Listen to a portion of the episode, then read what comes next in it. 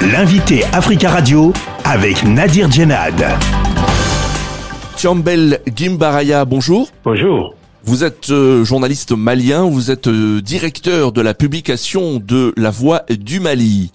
Au Mali, les 46 soldats ivoiriens détenus dans le pays ont été condamnés vendredi dernier à 20 ans de prison pour attentat et complot contre le gouvernement et atteinte à la sûreté extérieure de l'État.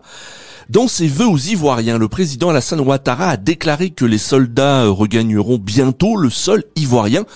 Est-ce que selon vous cette affaire est en voie de résolution où les soldats vont vraiment effectuer une peine? Je crois franchement que nous sommes vers un dénouement de cette affaire. Donc la justice est passée, la justice a fait son temps, son temps n'est pas celui des hommes. Maintenant, aux politiques d'entrer en jeu, je crois que les regards se tournent vers le président Assimi Goïta. Donc, euh, on espère, on espère un dénouement par une relaxe ou par euh, une levée de, ce, de cette euh, condamnation. Vous dites qu'il faut s'attendre à une, une grâce présidentielle venant du, du président de la transition malienne, le colonel Assimi Goïta? Pourrait-elle intervenir euh, dans, dans, les prochaines heures, prochains jours, selon vous? Je pense que c'est ce qui est attendu, le dénouement heureux qu'on peut espérer le plus vite euh, possible dans cette affaire pour que les deux pays frères gardent des relations fraternelles. Un mémorandum a été signé il y a une dizaine de jours entre les autorités maliennes et ivoiriennes. Il prévoit la libération des euh, soldats ivoiriens détenus à Bamako. Un accord politique a donc finalement été trouvé entre les deux pays, mais à votre avis, quels sont les termes de cet accord?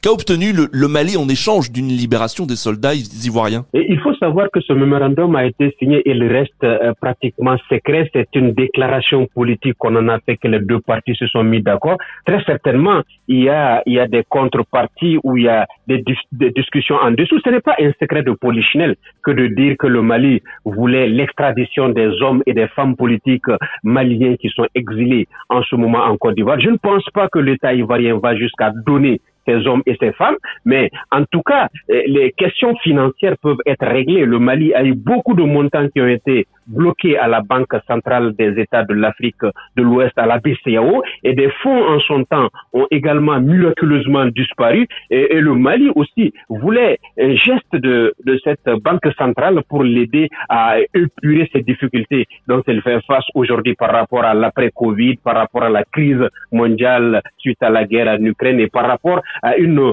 économie globalisante et une économie de crise qu'elle gère depuis maintenant plus d'une dizaine d'années.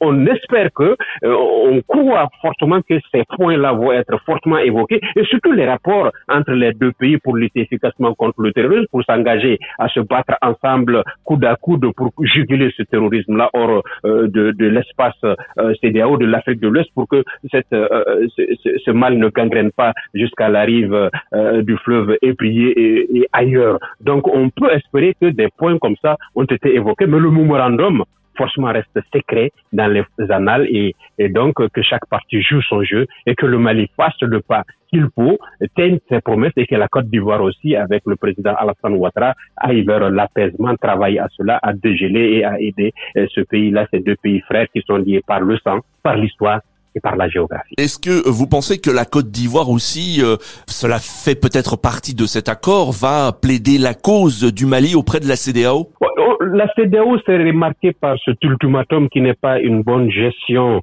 de cette approche d'ultimatum en ultimatum de menaces de couper de, euh, de, de, de, sanctions économiques. On a connu une première sanction qui ne fait que radicaliser les populations. Je vois que ce n'est pas l'approche, la bonne approche que la CDAO devrait avoir. Elle devrait être plus qu'une pédagogue et plus avancer vers une discussion, prendre en compte les souffrances des populations, quelles que soient les situations. C'est vrai, la CDAO, elle devrait mieux faire, être plus pédagogue, impliquer les populations, prendre à témoin l'opinion publique, jouer ce jeu-là aussi, parce que la CDAO des chefs d'État devrait être une CDAO des peuples pour pouvoir juguler cela. Sinon, c'est l'opinion contre elle et ça va être un perpétuel bras de fer auquel, dans lequel la CDAO va sortir euh, affaiblie et surtout effilochée comme on l'a vu lors de, des précédentes sanctions. Est-ce que cette affaire a laissé des traces dans les relations entre les deux pays selon vous? Est-ce qu'il y a une méfiance maintenant qui va s'installer entre euh, euh, les autorités ivoiriennes et maliennes?